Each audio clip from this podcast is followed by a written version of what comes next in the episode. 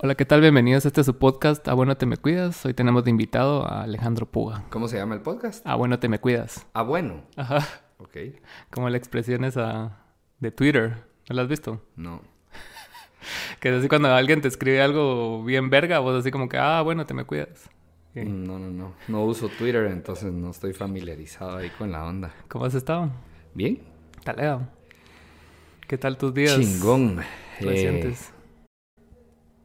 Bien, complicados un cacho con la pandemia, vos. Todos nuestros negocios giran en torno al entretenimiento. Tenemos hoteles, tenemos bares, restaurantes, obviamente la banda, una empresa de sonido e iluminación. Sí, pues. Entonces ha estado medio golpeado el asunto, pero yo creo que ya está mejorando. Sí, ¿cómo O ves, por lo el, menos hay que estar optimista. cómo ves el panorama de, de este año? Yo creo que va a comenzar a mejorar cada vez más porque ya la vacuna y todo este rollo a vos. Sí, a vos ya te dio... No, a mí no, pero a Darlene sí. ¿A quién? A Darlene, mi esposa. ¿Así? Le ¿Y dio... ¿Qué tal le fue? Mal.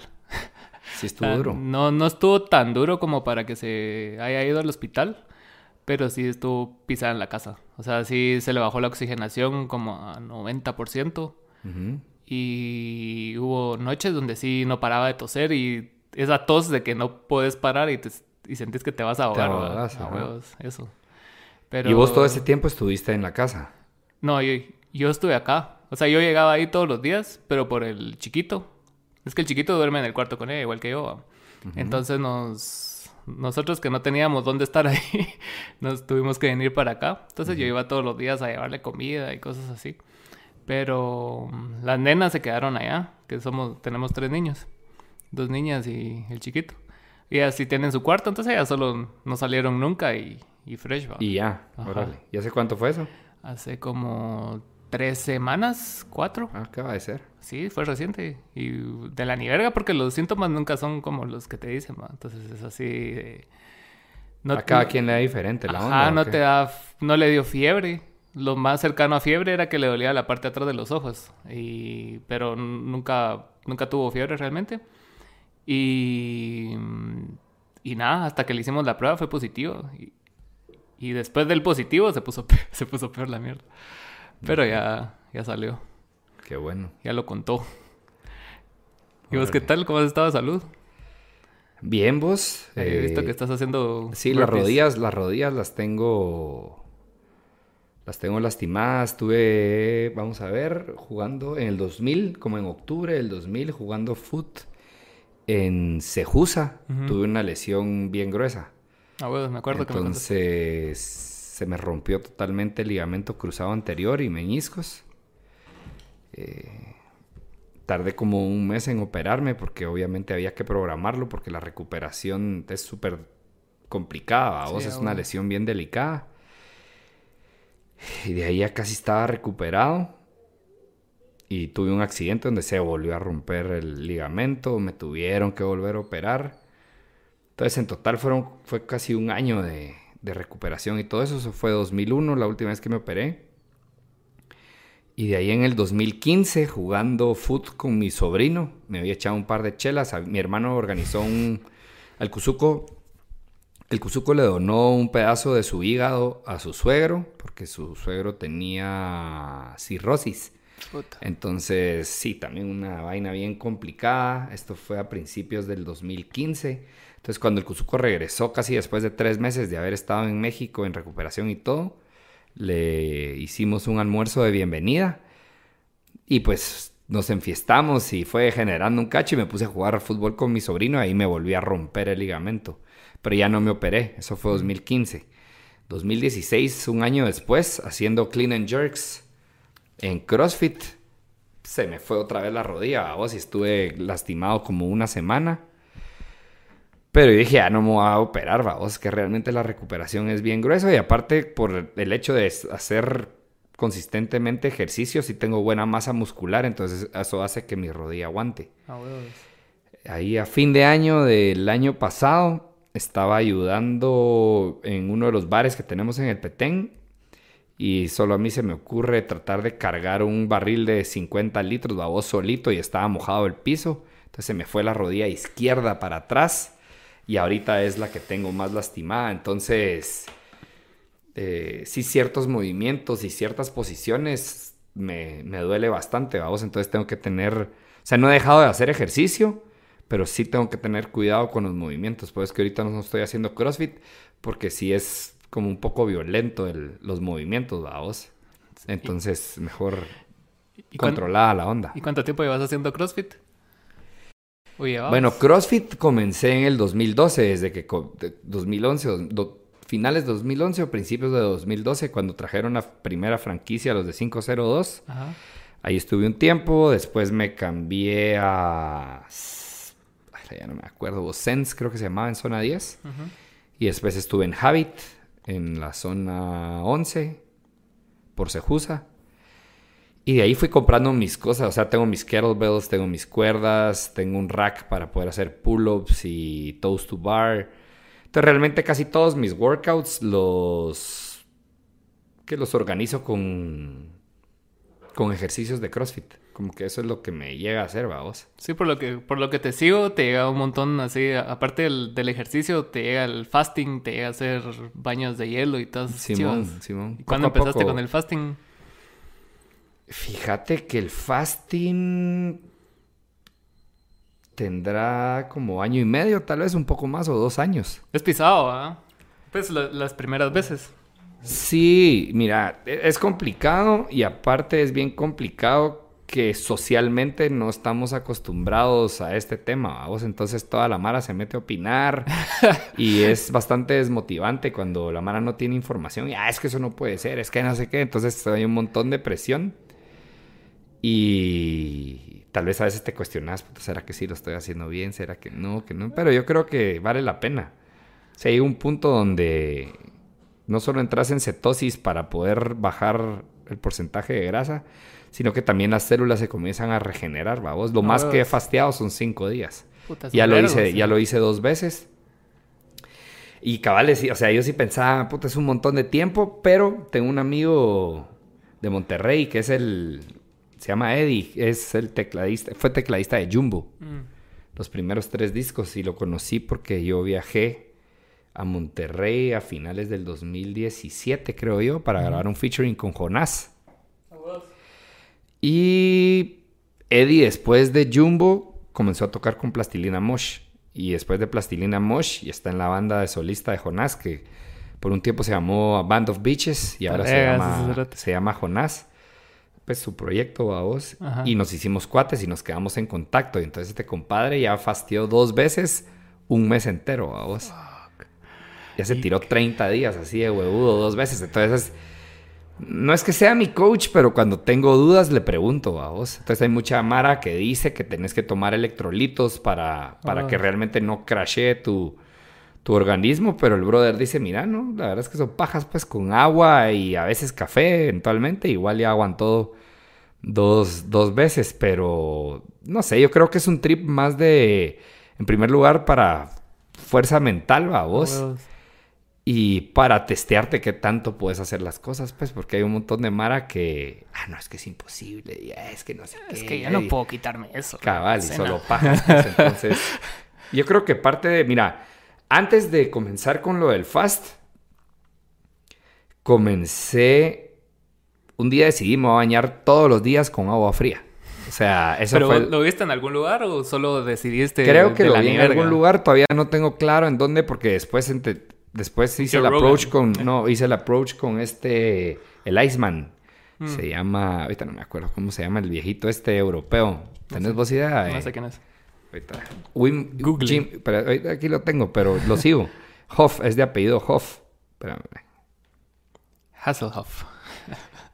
Wim Hoff se llama. Creo, ¿eh? Espérame, ahí. Ahí está. Entonces este pisado tiene unos sus métodos así gruesos de meterte en hielo. Obviamente te va preparando y Ajá. psicológicamente parte de, o sea, como que súper importante y elemental de poder aguantar los baños de hielo y todo esto es la respiración, vamos. Sí, no, no meterte así.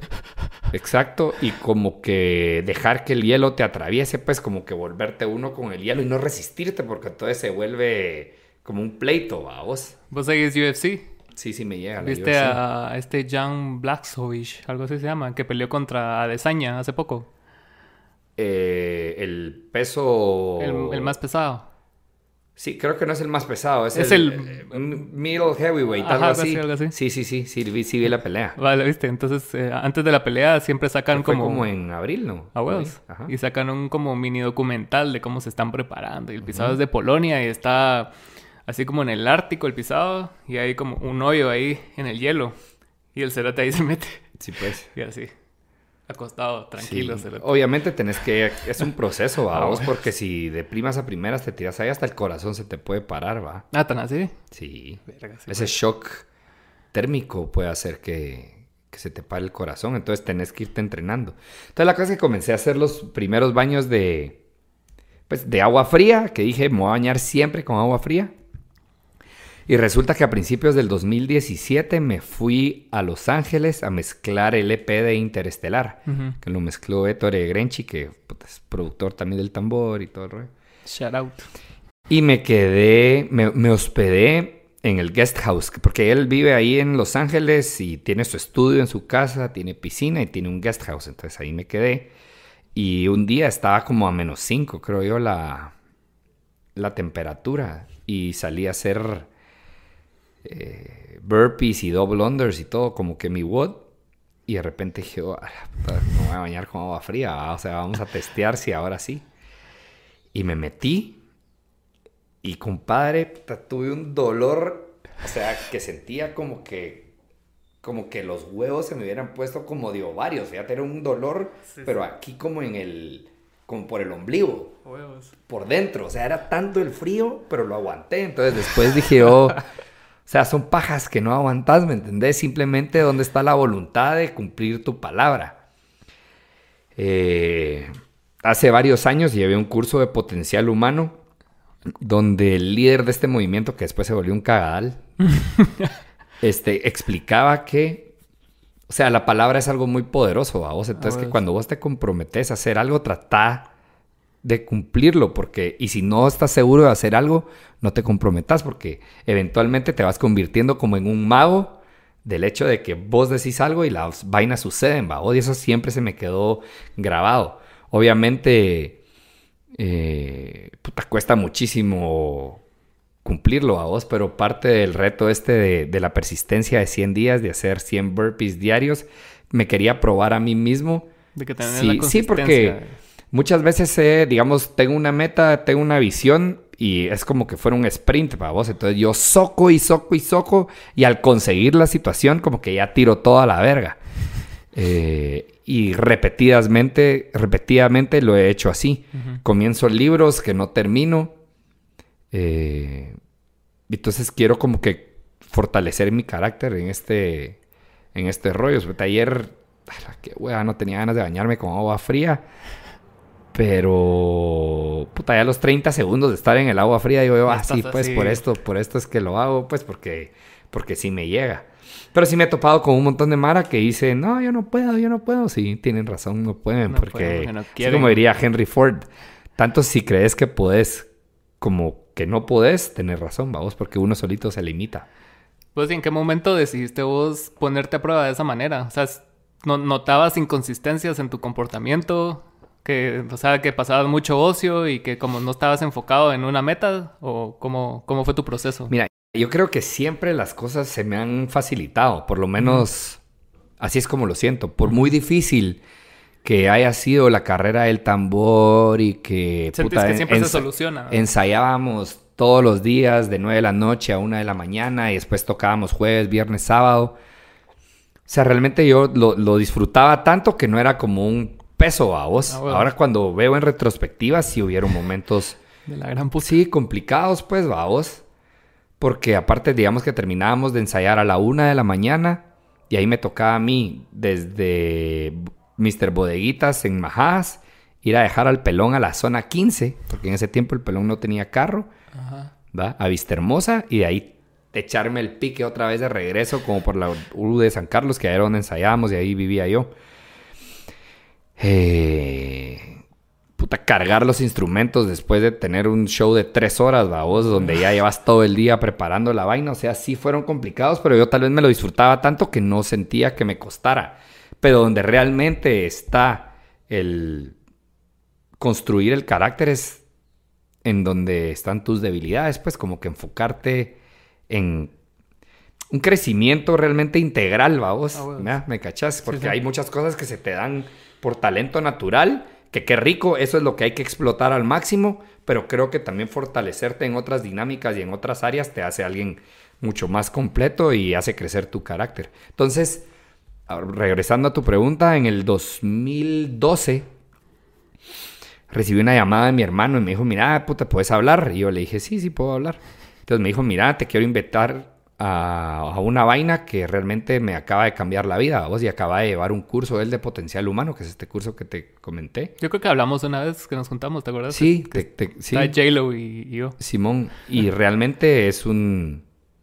Creo que hay un antes y un después de, de eso en mi vida porque eh, muchas cosas yo creía que la gente que, era exitosa lo conseguía porque era puro talento natural, vamos. Y realmente uno puede irse construyendo para ser una persona exitosa en cualquier área que uno crea, quiera. Obviamente, puta, no voy a correr como Bolt. Bolt, vamos, porque, o sea, mi físico no me lo da. Pero si uno realmente encuentra su pasión y es un llamado que, es tan fuerte, yo creo que sí puedes lograr cosas grandes si, si realmente está en vos. Ah, Porque, mira, o sea, también cuando comenzó el tambor nos topamos con muchas bandas que querían tener una carrera y hubo gente que lo intentó y al final no sucedió. Y ahorita están haciendo otras cosas que igual está bien, pero no sé si, o sea, hay mucha gente que ni siquiera sigue tocando a vos, entonces no sé si realmente ese era su llamado, pues. Creo que ahí se, ahí se demuestra bastante, ¿va? Sí, esa Mara que de la nada empieza a hacer otros emprendimientos y se salen de la música, o sea, realmente no querían tanto eso, o sea, así lo, así lo interpreto yo. O pues. puede ser también de que la música era un paso para poder ir encontrando realmente lo que, lo que querés, porque, no sé, digamos, del lado artístico y creativo, yo creo que se pueden hacer muchas cosas, ¿va? No necesariamente tiene que ser música, puede ser un podcast, puede ser un restaurante, ¿ya? Pues. O sea, puedes aplicarlo de muchas otras formas. Y lo chilero ahora, creo yo, es que hemos ido aprendiendo que el crecimiento también no tiene que ser lineal, ¿va? Vos no, o sea, el tambor de la tribu es una parte de mi vida, pues, pero no lo es, todo, ¿va? Vos, o sea, tengo muchos proyectos, tengo muchas relaciones que, que ahora me gusta dedicarle tiempo. A vos para mí antes era, puta, el tambor es lo número uno y a eso y, o sea, sea lo que sea, ahí voy. Eso era lo que te validaba antes. Sí, hasta cierto punto, o, era lo que yo quería hacer crecer, ¿va? Contra viento y marea, ese era mi, mi rollo. Ahorita, pues, eh, acabo de retomar, porque arranqué el podcast hace como seis meses, acabo de retomarlo obviamente con mucho más experiencia, de, tanto en lo técnico, ¿va? Como en la conducción. Y yo creo que siempre he sido una persona también que me gusta escuchar muchísimo a la gente, me gusta aprender, ¿va? Yo soy una persona que me gusta reunirme muchísimo con gente que admiro y que quiero para, para exprimir y para crecer. Entonces creo que se me da natural y hay otros proyectos ahí que también... ¡Ah! Fuck it. Hay otros proyectos que, que estamos por emprender, entonces ahí vamos. Pero a raíz de que me cuestioné en el 2012 por esta... Este grupo. Como que esta fue la, puta, la chispa que encendió esa dinamita. Vos yo me comencé a autoanalizar y dije, no, realmente no me siento pleno, pues hay un montón de cosas que, que yo quisiera lograr y no estoy encontrando la forma ni el camino para hacerlo. Y yo tenía esta idea en mi cabeza de que yo era irresponsable, vamos. ¿Por qué? Porque yo me comparaba contra... Bon Jovi. No, contra mi hermano, que él ah, es ingeniero y el pisado trabajaba en su empresa y era todo formal y sus socios. Y yo realmente, o sea, mi margen de comparación estaba... ¿Me entendés? En mi sistema de creencias estaba totalmente erróneo, pues. En primer lugar, no te tenés que comparar con nadie. Y en segundo lugar, o sea, definí si sos irresponsable o no de acuerdo a tus valores y lo que quieres lograr, ¿va? Entonces, con respecto a la música, pues obviamente había sido muy responsable porque me encanta probar sonido a vos. me encanta todo, me encanta, me gusta ensayar, me gustan los viajes, me gusta dar entrevistas. Entonces, como que sí me gustaba mucha, pero yo, yo estaba fuera de contexto con respecto a la responsabilidad. ¿va? Sí, porque muchas veces siento que los artistas, ponete, tenemos como esa, esa visión de túnel que le llaman para el arte que practicamos. Pero ya cuando lo tratamos de trasladar a otras partes de nuestras vidas, como no tenemos tanto el interés y ese fuego de, de aplicarlo en esas partes, como que olvidamos así la familia, ponete, empezás otro emprendimiento y no le das mucha bola porque siempre como que sentís que, que le va a quitar energía a la música. Y aparte de las cosas que, que, vos estás mencionando ahorita, la conversación que tuvimos a base de ese grupo de potencial humano fue, fue un punto así como de un, de inflexión. punto de inflexión para mí el tipo de conversación que tuvimos, porque estábamos hablando de la forma en que nosotros buscamos validarnos frente a otras personas. Muchas personas pueden ser, ah, yo tomo, yo chupo un vergo, o yo cojo un vergo, y entonces como que le das tu, tu validación a una actividad ajena a vos. Entonces, eso, eso me resonó mucho en la época, porque, o sea, toda la validación tiene que venir de adentro. No tiene que venir, no, se la tenés que dar voz a nadie, porque le das mucho poder a esa persona o a esa cosa para sentirte valioso. Entonces, fue, fue uno de los puntos de inflexión. No, no creo que sabías vos de eso, pero fue como que me resonó bastante y así como que puta, sí va. Entonces, como que me regresó otra vez a, un enfoque mejor. Qué bueno que te inspiró la plática. de eso se trata. Aunque no me metí al curso, pero todo. Sí, sí, sí. Pero pues sirvió. A huevos. Y vos como en el en tu manera de hacer las cosas, ya sea la música o, los diferentes emprendimientos que tenés, ¿cómo determinas cuándo es hacer siempre el, el proceso de mejora continua y cuándo dejas las cosas así ya hechas, ponete en una rola, o sea que ya tenés la rola hecha y cómo sabes cuando ya está completa. Cuando me guste a mí. O siempre te das un margen de, de esto es lo mejor que puede estar y talea. Sí, cuando me gusta a mí, cuando realmente me gusta plenamente, creo que ahí es donde tiene que estar.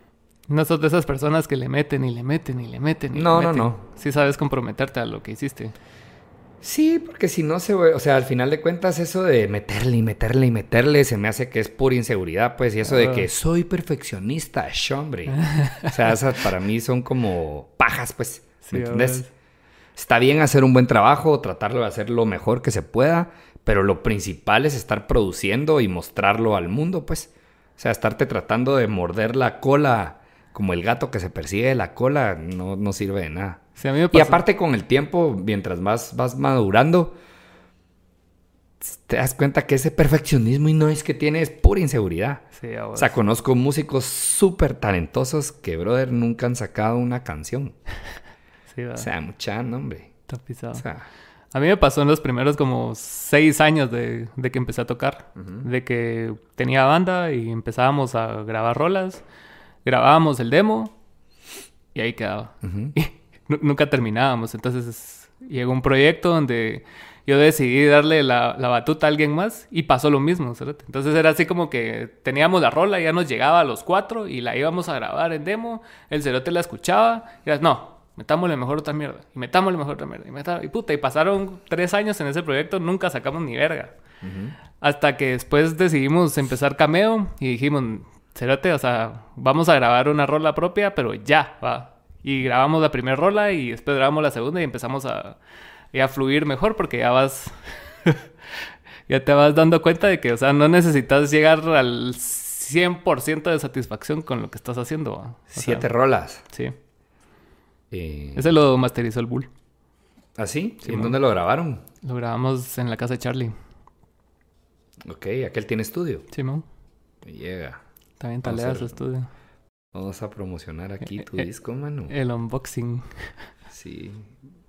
¿Dónde hicieron esto? ¿Aquí? Sí, aquí todo. Órale. ¿Y cuál es tu rola favorita? Esa siempre es la pregunta que que me hacen a mí. ¿Cuál es tu canción favorita del tambor? De ese disco. ¿Tenés alguna favorita acá? Me llega un vergo Lo siento y la de No te alejes más. Ok. Ajá. Vamos a poner. Atención. ¿Y ahorita en qué andas? ¿En qué planes? ¿Qué proyectos? Arrancando el podcast nuevamente. eh, acabo de grabar una, una plática con Hanser que estuvo muy buena. La lanzamos. ¿Cuándo sale este podcast? Este va a salir en dos semanas. Ah, bueno, no, entonces ya lo pueden ir a ver. Ya está en el canal mío de YouTube, Ale Pugo Ortiz. Suscríbanse y seguro les va a gustar la entrevista que hicimos con, con Hanser. Tengo planeado grabar otras dos esta semana. Solo tengo que encontrar el tiempo. Y ya estoy contactando a los invitados. Y eso es para esta semana. Estoy componiendo rolas también con Contra y con Jeff. ¿Cómo se llama? Jeff, Tucker. Tucker. Tucker. Ajá. Talea se llama. Eh, entonces estamos en eso a vos. Y componiendo también con el tambor. Ya aquellos ya están grabando en el estudio. Y creo, no sé si esta semana o la siguiente me toca ir a grabar las voces. Y ahí vamos, armando proyectos ahorita de pandemia para sobrevivir. ¿Y cómo está el rollo del podcast? Contame, ¿cuál es tu enfoque? ¿O solo son conversaciones así libres? No, mira, todo va amarrado a. a siempre la gana de aportarle valor a la sociedad, vamos. Bueno. en el 2017, a raíz de muchas pláticas y de haber viajado a los Estados Unidos y documentar una pequeña gira que hicimos, viajé a Sudamérica con la idea de hacer un programa que el core del programa era comparar la ciudad de Guatemala con diferentes ciudades del mundo, pero desde una perspectiva positiva, porque las redes sociales, bueno, creo que ahorita ha cambiado un poco, pero cuando la gente se comenzó a empoderar atrás de un device, Avatar. tiraban, o sea, como que un montón de críticas y un montón de información negativa y quejarse y puta que Guatemala, que las calles, que el presidente, que no sé qué. Cuando realmente tengo amigos extranjeros que les encanta Guate, vos, y, y, y suponete uno de los directores, cada vez que venía se quedaba en mi casa y cada vez que desayunaba se comía de 8 a 10 tortillas y decía, esto es un manjar, pues, y en, en Chile no lo tenemos. Y muchas veces como que no le damos la importancia ni el valor a cosas tan simples que para otra gente es un tesoro, pues. Y yo creo que eso es, me incluyo y como país. O sea, tenemos destinos increíbles y Costa Rica nos gana promocionándose, México nos lleva años luz. Entonces, básicamente era mostrarle también a mucha gente que no tiene la posibilidad de viajar, de que en otras ciudades sí hay cosas chileras y que qué chilero poder aprender de eso, pero que también tienen complicaciones y co- cosas horribles, vamos. Entonces, mucha, valoremos lo que tenemos. Y si hay algo que hay que cambiar, pues como país cambiémoslo todos juntos, porque solo señalar, brother, no, no, si no haces nada, no creas que criticando realmente estás aportando valor, pues. Entonces, básicamente ese era el core. Y potente, que así se llama el, el- bueno, y después más adelante grabamos el grabamos los tres realmente es- los tres episodios iban a ser un solo piloto, era para poder mostrarle a- eventualmente a patrocinadores de qué se trataba el proyecto, vamos. Luego, después de eso, hicimos una gira que se llamaba Todos Somos Héroes, que básicamente era utilizar el músculo que el tambor de la tribu había ganado durante todo este tiempo, y el reconocimiento y el poder trabajar con gente de afuera, brindarle un poquito de eso a nuevos talentos, a Ujú. nuevas bandas. Y encima de todo, fue en seis ciudades. Eh, la gira esta era como que rescatar a un personaje local de cada lugar mostrando su historia, ¿va? Entonces, por ejemplo, en, en Huehuetenango era un chavo que estudió ingeniería en alimentos y en vez de trabajar en una multinacional, decidió regresar a su pueblo y poner un café que se llama Calma, eh, donde todo es orgánico y realmente está teniendo muchísimo éxito. Entonces era una forma como de rendir tributo y aplaudirle a la gente. Sí. Y Potente realmente es una plataforma donde gente que yo admiro y que muchos son mis amigos, vos, y eventualmente va a haber gente que no son mis cuates, pero que yo considero que realmente le agregan valor a Guate o al mundo, porque puede ser que vengan mexicanos y lo que sea, que realmente compartan su historia, vamos, y tener una conversación en donde realmente puedas ahondar y aprender de toda la experiencia que tienen, porque si vas a una radio, pues obviamente por los anuncios no puedes tener una plática muy profunda, en la televisión también es complicado. Y aparte soy fan de los, de los podcasts, vamos. O sea, no miro muchos podcasts, pero los que miro los miro religiosamente. religiosamente. O sea, Joe Rogan me parece un crack. y me gusta mucho que maneja su, su carrera y su vida de una forma horizontal, pues. O sea, hace stand-up comedy, el pisado entrena mixed martial arts, el pisado hace yoga, eh, hace baños de frío. Es como que físicamente se exige bastante y aparte, pues está metido en lo de la UFC, tiene el podcast, en lo de la alimentación también se echa llave. Entonces yo creo que es un, un referente que admiro mucho porque me llega su forma de pensar, vamos. Y aparte, puta, ya llegó Elon Musk, Mike Tyson y Steven Tyler y... Post Malone. Sí, toda la mara, ¿va? Entonces sí, sí me gusta mucho ese formato y creo que se me da. O sea, creo que, que lo puedo conducir. Y tengo muchas amistades que creo que pueden aportar muchísimo a la Mara. Sí, porque no puedes solo enfocarte en artistas, puedes enfocarte en tus cuates empresarios, en, toda la Mara que conoces. En todo. Pues sí, algo eh, que siempre he admirado de vos ha sido el, el hecho ese de ser una energía positiva para, para el país aprovechando la plataforma que tenés. Creo que es bastante importante porque muchas veces si, si, vas a Twitter es una selva, man. O sea, ahí sí no te salvas de nada y puta y tal. Siempre ves como quejas y siempre ves enojo y siempre ves toda la mara proyectando todo lo que siente. Toda la frustración. Su frustración del trabajo, de la vida, de todo en Twitter hacia una cosa y a, la larga se vuelve un cúmulo de energía negativa. ¿Y cómo haces vos para no caer en ese cúmulo de energía negativa que es como bien... Mira, trato de no, ver noticias. Eso es algo que lo vengo haciendo desde... Puta, tendrá ya como unos 10 años. bastante. Sí. Eh, como nueve años, tal vez. Sí, como nueve años. No me gusta ver noticias porque la mayoría son sensacionalistas. Muchas veces no están los datos al final es la interpretación de, del reportero a vos. Incluso me he topado con que hasta National Geographic truquea ahí las vainas y las hace sensacionalistas a vos. O sea, este programa que hicieron del LiDAR de, de Tikal, no sé si lo viste, que... Ahora hay un aparato que, que con este aparato lograron ver la dimensión de, realmente de Tikal, qué tan grande era y todas las estructuras que no están descubiertas. Y me parece puro bullshit porque yo conozco al señor que hizo el plano de Tikal en los años 60, pues. Y es absolutamente igual a lo que LiDAR mostró. Entonces esto, wow, como que nunca se había sabido que era así de grande. Y toda la mar aquí apantallada, puto, sí, así como, fuck it, eso ya lo sabíamos. Por lo menos los que hemos seguido de cerca el, el proyecto Tikal. Ah, Entonces no deja de haber siempre cierto sensacionalismo, ¿me entendés? En este... Y un vergo de En la televisión y... ¿Cómo? Un vergo de sesgo también. Sí, entonces desde ahí dije a las noticias y depende de quién venga, vamos, porque incluso hasta CNN lo menciona Elon Musk, así como que él tampoco considera CNN como algo tan certero, pues, o sea, siempre le meten, el New York Times siempre le mete a extra crispy ahí a la, a la vaina para vender, vamos. Entonces yo creo que estos espacios también son chileros porque puedes platicar las cosas como son, ¿verdad? Eh, parte de eso es no, no ver noticias y trato de rodearme de Mara que siempre sea como positivo. Obviamente yo también tengo mis altibajos, vamos, y tengo mi carácter y tengo mis cosas, pero que también le tengo que rendir tributo porque hasta cierto punto me llevaron a donde estoy, pues, ¿va?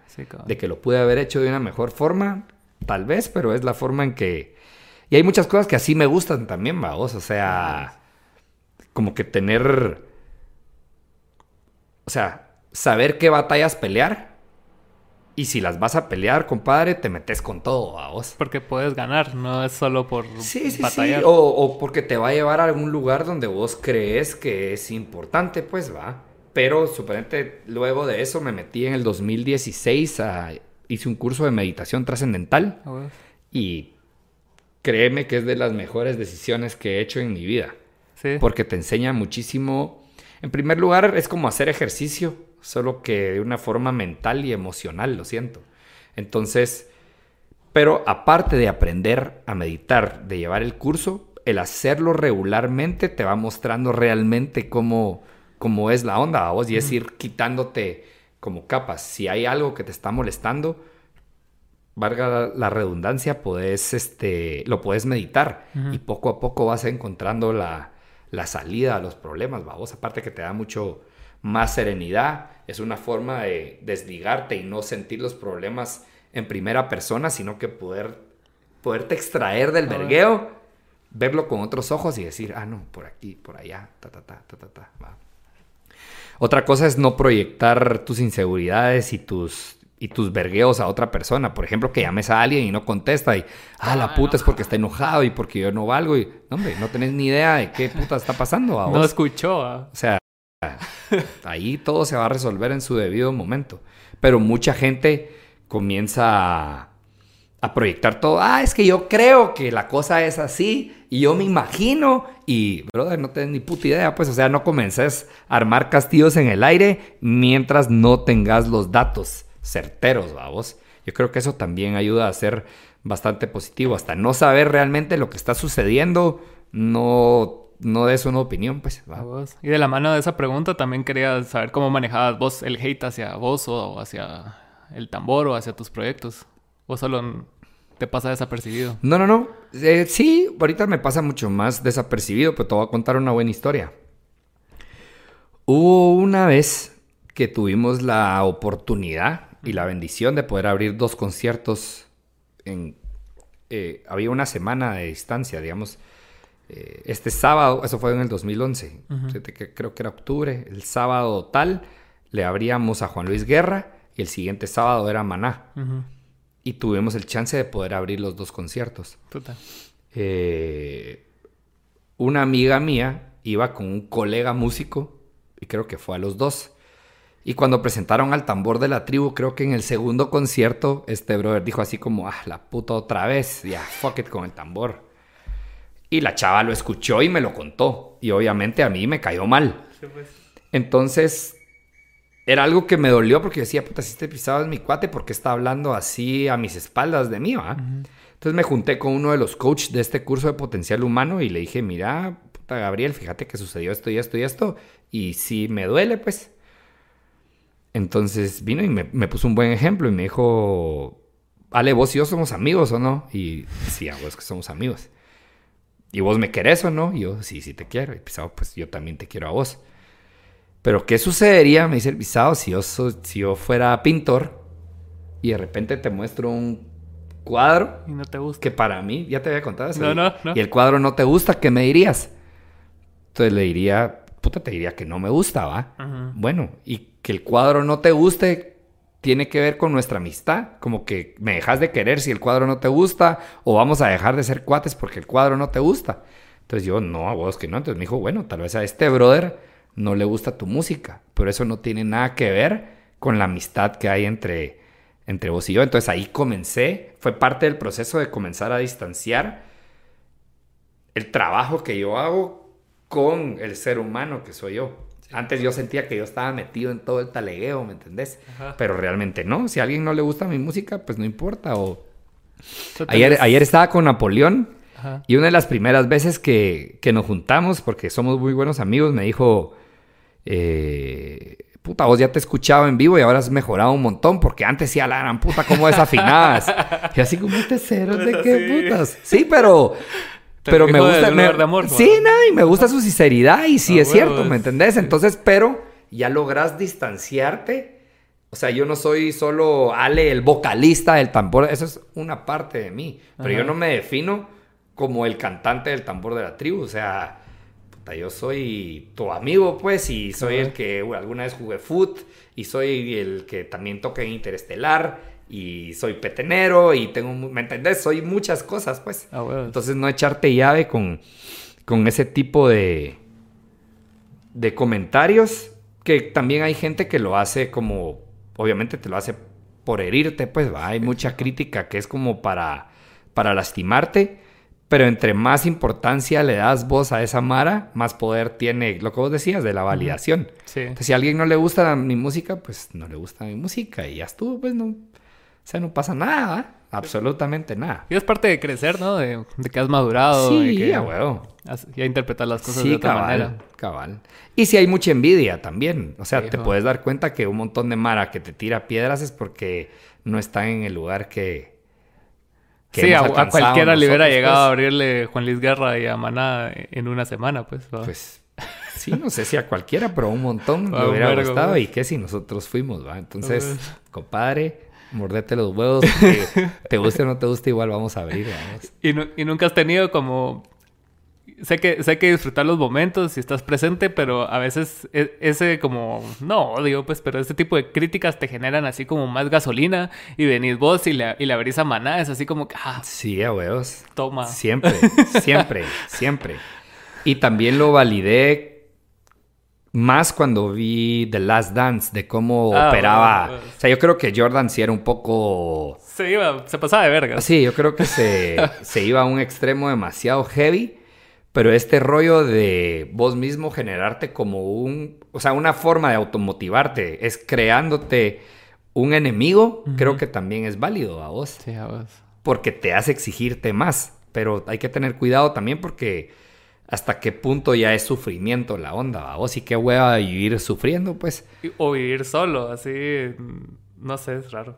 Porque yo siento que Jordan no tiene como relaciones así talega con ningún teammate, pues todos así como que todos lo admiran, todos lo quieren por lo que representó, pero no sentís como que un cariño genuino de, de la mara del documental hacia él, ¿va? Más allá de la admiración que le tienen. Pero Pippen tal vez sí, fíjate. A mí se me hace que Pippen sí, sí le tiene un cariño.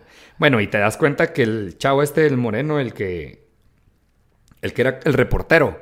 Ajá, ajá. Ese brother sí se nota que se querían...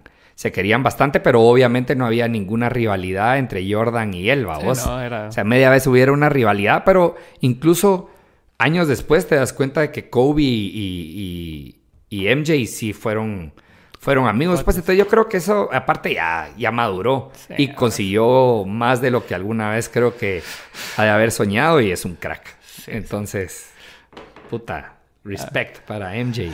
A raíz de ese documental vi, me eché llave con, es- con, con basquetbolistas, después pasé a Kobe, porque Ujú. cabal se acaba de morir y empezaron a salir un montón de cosas de Black Mamba y cosas así. Ujú. Y llegué al libro de Phil Jackson, Ajá. que se llama Eleven Rings, ¿ya lo leíste? No, no, no. Talega, Está bueno. Sí, sí. Yeah. Lo, Porque me el, lo voy a echar. el cerote sabe cómo venir, porque él, él creció católico, Ujú. creció y sus Ah, papás, sí. y sus papás eran, no, no era católico, era cristiano, va. y sus papás los dos eran, daban servicios y esas cosas. Entonces él creció con, con esa, con ese sistema de creencias y después le, le llegó lo de los indios americanos, va. Y entonces empezó a ir por ese trip. Cuando él era jugador todavía, se salió, se metió a la meditación. Entonces ya una vez siendo entrenador, como que logró unir Sí, pues. todo, todo lo que él aprendió y lo aplicaba. Entonces ponete, llegaban los jugadores a entrenar un día y, y todos estaban descalzos, ponete. Meditando antes, antes de empezar a entrenar. Y como... Y su razonamiento detrás de eso es que la meditación, como la oración ento- en grupo, hace que la Mara se una. Sí. Porque estás elevando tu energía y están todos al unísono en- energéticamente. ¿va? Entonces era lo que hacía que los equipos funcionaran y las sinergias fueran mejores. ¿va? Ok. Entonces no era, no era tanto que eran atletas top, pero a cierto nivel para ganar tanto y tan seguido necesitas como que esa... Sí, la mentalidad de equipo y esa unión. Ajá, exacto. Entonces, en los momentos de estrés, el equipo fluía más. Porque ya era así como que ya, ya estuvieron ahí, y ya, o sea, y todos saben que están conectados y saben que eventualmente alguien va a resolver. ¿va? Sí, Entonces, un profeta ese brother. Ayer me impresionó mucho, estaba viendo el partido del Atlético de Madrid ah, pues, y comenzaron perdiendo, ¿ah? sí, 1-0.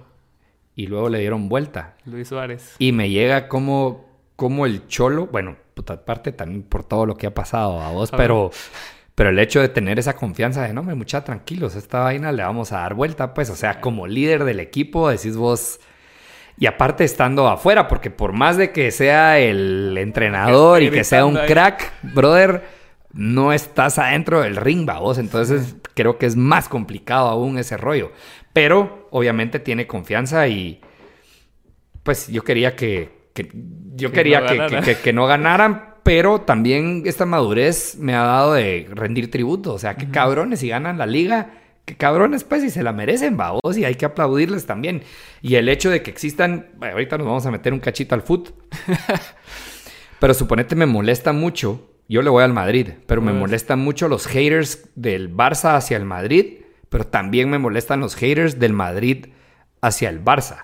O sea, al final de cuentas, existe uno porque está el otro, pues, o sea, también tienes que ser grande y, y yo creo que es parte de grandeza poder decir, no, hombre, mucha o sea, yo no le voy al Barça, pero reconozco que es un equipazo, pues, vamos, y reconozco que, que han hecho cosas increíbles y me llega, o sea, me llega Messi, pues, ¿me entendés? o sea, sería más mula decir, hola, no, es un mula. Cristiano, es que... Puta, sí, o sea, son, son unos cracks, vamos, y, y tenés que aprender a reconocer la onda, vos, suponete a mí... Piqué antes me caía mal porque es como que la representación del barcelonismo y cierto que a veces se pasa, vamos, pero... pero queriendo, pues. Ajá, pero brother, tiene su mérito también el compadre, aparte de estar casado con Shakira, entonces creo que eh, sí, la edad, ya me estoy volviendo viejo, creo que poder reconocer eh, las cosas buenas, aunque sea de tu rival, creo que te hace más grande, vamos. Entonces, mucha no tiren hate ni de uno hacia, ni del Barça al Madrid, ni del Madrid al Barça, o sea, hay que aprender a reconocer lo bueno de los demás, vamos. Yo tuve una perspectiva diferente desde niño porque mi hermana estuvo casada con Memín Funes. Ajá. Entonces vivimos así, así de primera mano cuando se cambió de, municipal a comunicaciones. Ajá. Y que le quemaron una piñata con, con su cara y todo ese vergueo. Entonces ves que, o sea, lo aprendes a ver como una profesión más, pues, ¿va? O sea, no es así como, o sea, ¿qué talea que le vas al Madrid? ¿Qué talea que le vas al Barça? Pero entender que esas personas son personas, o sea, y, no les quita mérito el hecho que tengan una camisola o no, ¿va? O sea, Messi va a seguir siendo bueno aunque juegue en, puta, en Guastatoya, ¿me entiendes? Y va a ser un crack siempre, toda su vida. Entonces siempre he valorado yo a los futbolistas de los equipos que no le voy. Al principio me costaba bastante más cuando estaba Guardiola en el Barça. Sí, pues porque nos tocó comer. Taleaban todos los juegos, pero después ya ves que Xavi, Iniesta, puta, esos cerates, o sea. Y más cuando se van, decís vos, a la verga, sí va. Sí, sí, sí, sí, sí. eran cracks. Pero sigamos con las preguntas. Dale, dale, dale. ¿Cuál es el peor consejo que te han dado en tu vida? Dale,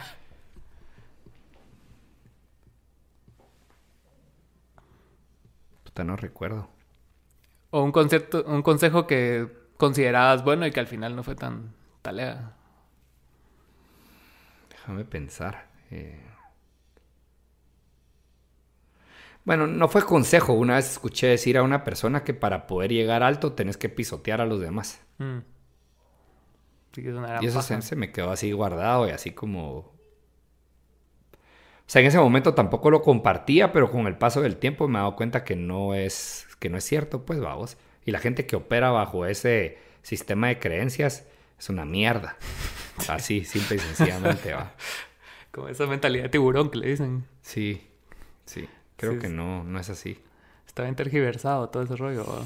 Pues eso es lo que creo, ¿va? Pero eso es lo que recuerdo.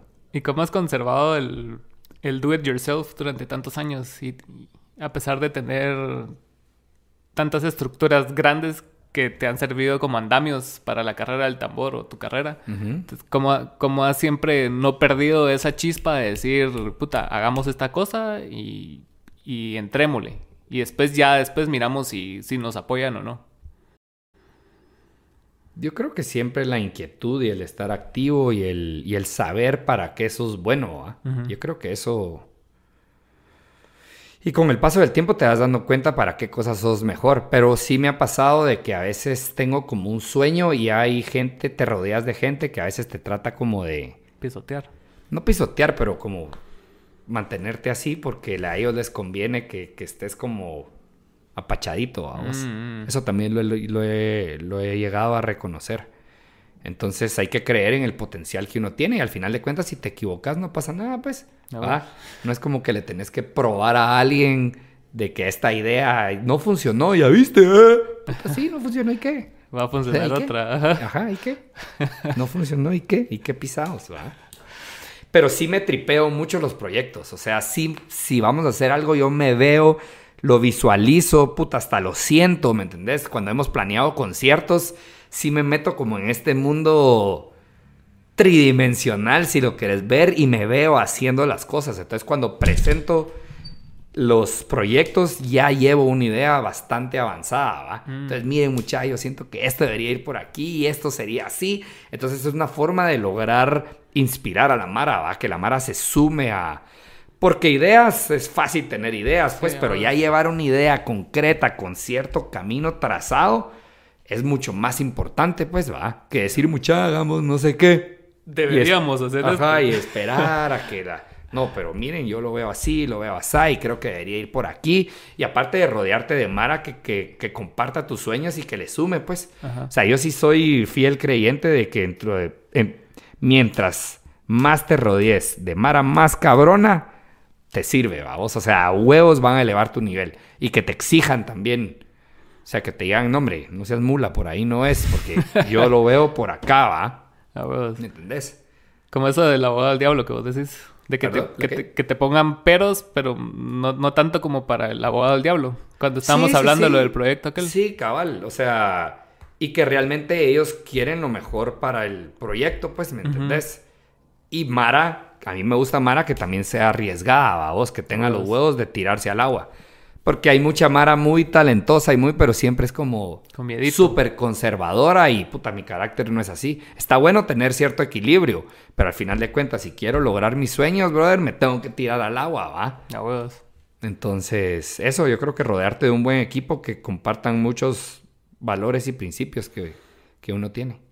Y al principio estábamos hablando de que vos eras antes más sprinter y ahora sos más maratonista, digamos, ¿va? Con, con- con el approach que tenés de las cosas y, y te has demostrado a raíz de, del ejercicio, del hielo, de todo lo que haces, de que puedes tener la mentalidad y la consistencia de hacer las cosas. Entonces, con esa consistencia, ¿cómo trazas nuevas metas? Ponete en el, en el sentido de que, va, tenías planeado hacer un concierto en el Mateo Flores.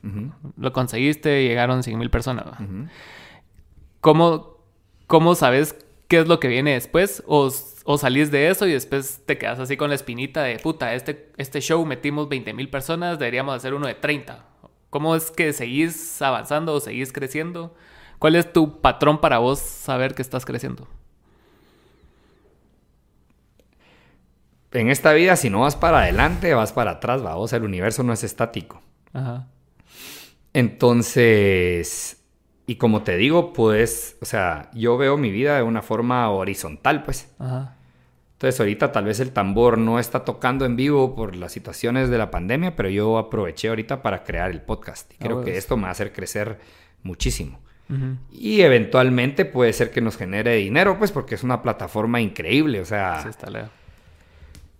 Pero, cabal, o sea, hay muchas formas de crecer. Ahorita estoy haciendo los 100 burpees diarios yo creo que es una exigencia moderada, porque creo que se podría hacer mucho más. Pero ahorita le quiero meter también coco a la alimentación. O sea, como encontrar, por ejemplo, la persistencia de los 100 burpees diarios durante 100 días es bien específica, ¿me cachás? Ah, bueno. Entonces quiero encontrar de alguna forma Específica que lo pueda transmitir hacia la alimentación, Huevos. ¿ya? Porque, decir, por ejemplo, puta, durante 100 días voy a comer solo una vez al día y va a ser keto, por ejemplo, huevos. ¿ya? Tengo que encontrar alguna forma que, pero que también me inspire, porque si es... O sea, si es una, si es un martirio, al final de cuentas, cuando pasen los 100 días me va a valer verga, pues entonces la idea es que construya algo, pero que, pero que al final de cuentas me, me, me la pase bien, va vos. Hay un coach de, se llama Firas Sahabi, algo así. Ajá, sí, sé quién es. ¿Ya sabes quién es? Sí, sí, sé. Que también estaba hablando en, en un podcast de Joe Rogan y el pisado. Donde Firas Sahabi le dice a Rogan de... Pone como ejemplo los atletas rusos.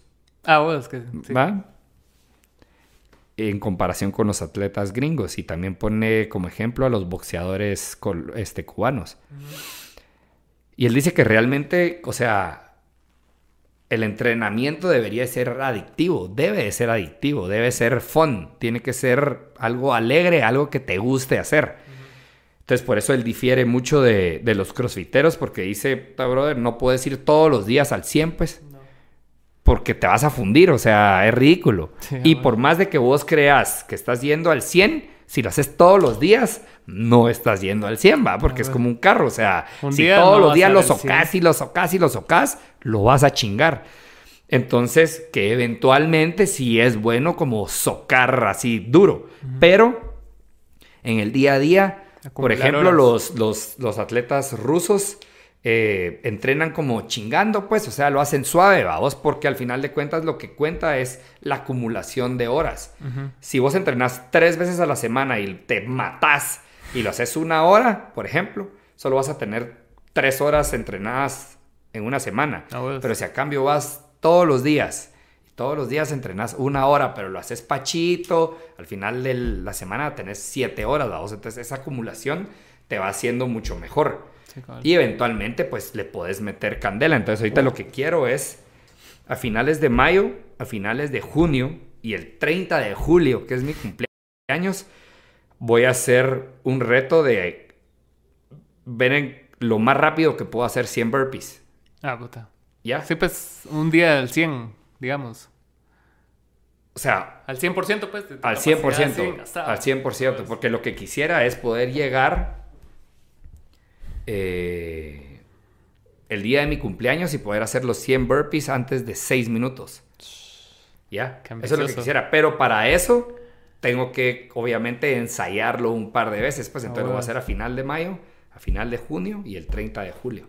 A ver qué tal me va. Lo más rápido, una vez un challenge en el 2014 en CrossFit, que era cuántos burpees podías hacer en 7 minutos. Ajá. Y yo hice 103 burpees en 7 minutos.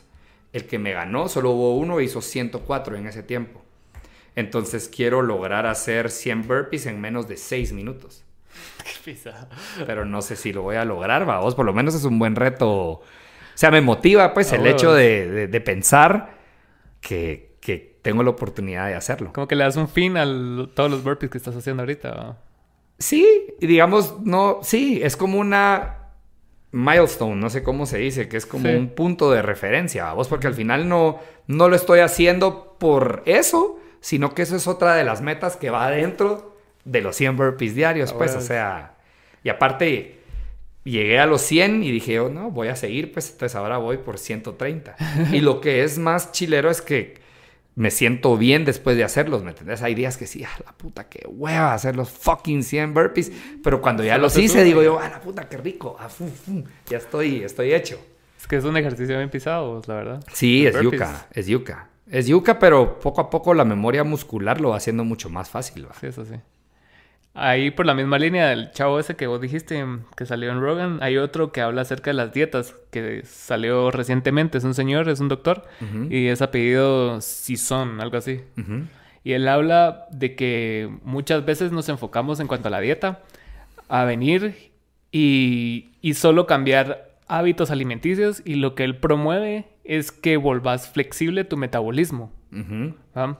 Entonces él, él lo dice a través de ponete de keto, ¿cómo se llama la otra? Paleo y o si no el fasting intermitente.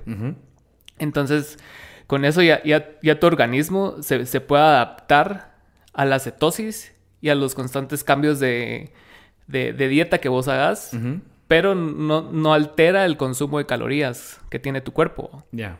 Entonces llevas a tu cuerpo a un punto donde tu cuerpo solo es una maquinita, ¿va? lo que logra la cetosis. ¿va? Sí, pues. Llegar a cetosis por diferentes caminos, pero sin necesidad de estar sufriendo, como vos decís. Sí, Sol- claro. Solo cambiar hábitos y hacer un, uno que otro ajuste, porque yo, ponete, empecé cetosis eh, hace el año pasado, empecé a hacerlo Y puta, bajé rapidísimo, ¿va? Porque solo, solo con quitarme el azúcar y el- los carbohidratos, suficiente para mi cuerpo funcionar talega. y, y desde entonces, ya, ya no sigo en keto tan echado a llave, pero sí hago ayuno intermitente, ponete. Entonces, como durante ocho horas, te- son como dos comidas al día, y el resto no como. Y, y mi cuerpo talega, ¿Y estás haciendo ejercicio? sí. ¿Qué haces? Hago functional, Ok. burpees y todas esas mierdas. Pero sí... Todos los días. Sí, todos los días. De, por lo menos de lunes a sábado, domingo usualmente no. Ok. Pero hay semanas que sí hago domingo. Pero sí siento que es como que sí necesito descansar al menos Sí, un pues. día a la semana. No, órale. Pero está talea. ¿Alguna Mira. recomendación que tengas para la gente? Con respecto a- música, dietas, lo que querrás recomendar. Este es tu espacio. ¿De música o dietas? Ajá. Películas, de- series. De, música, bueno, vamos a ir con series. Eh, miren en HBO Go una serie que se llama Succession. Ahí se las voy a dejar. Es acerca de un de un imperio de hoteles y de y de canales de televisión y radios y todo esto. Y el dueño, que es un viejo así zorro súper cabrón, está decidiendo y está testeando para ver quién de sus cuatro hijos es el sucesor Ah. de, de la vaina. Talea. Es como un monarca, pero de gente grande, ¿va? En serio. De ahí en Amazon Prime hay una que se llama Zero Zero Zero, que está muy buena, tiene que ver con, con narcotráfico y cómo tanto los italianos, los gringos y los mexicanos están metidos en este, en este vergoloteo. Huevos. Eh, pues yo soy amante de los thrillers, y, o sea, del suspenso, entonces me gustan tanto licas como series así pesadas, a vos. No tanto que sean, o sea, como violencia, de que, como Fast and Furious, de que chocan y como estos súper Sí, pues. hollywoodenses, sino que realmente la, la trama sea densa, a vos. Eh, películas, me gusta recomendar mucho una que se llama Caliber, o Calibre en español, que está en Netflix. Muy, muy buena. Música, he estado escuchando mucho a un chavo que se llama Roosevelt, que es un alemán, pero canta en inglés. Puta, top. Talea. Sí, talea. Eh, libros, estoy por terminar uno que se llama Convirtiendo, ¿cómo, cómo es? Creando marcas con fans. De cómo llevar una marca a tener consumidores, a que realmente tenga fans, vamos. Entonces está, por ejemplo, está Apple, está Harley Davidson, entre muchas otras, vamos. Sí, que Entonces, cómo realmente... entre Apple ¿cómo, y- ¿Cómo? Los de Apple siempre son así como bien... Sí, entonces cómo realmente llevas a tu marca a que tenga más que consumidores, tenga fans y que Ah, te defiendan y pero es, es bien es interesante, entonces si lo pueden conseguir está chilero. Talea. Yeah. Buena onda por haber venido, Ale. Ya sabes, compadre. Suscríbanse. Y suscríbanse al canal de Sí, Ale. suscríbanse a todos los canales, síganme en redes sociales, estoy como Ale Púa Ortiz en Instagram, que es mi red social favorita y por ahí los espero. Vayan a ver el capítulo de Potente con con Hanser y con toda la mara. Chao. Salud. Gracias. Talega. Talégolas. Talega.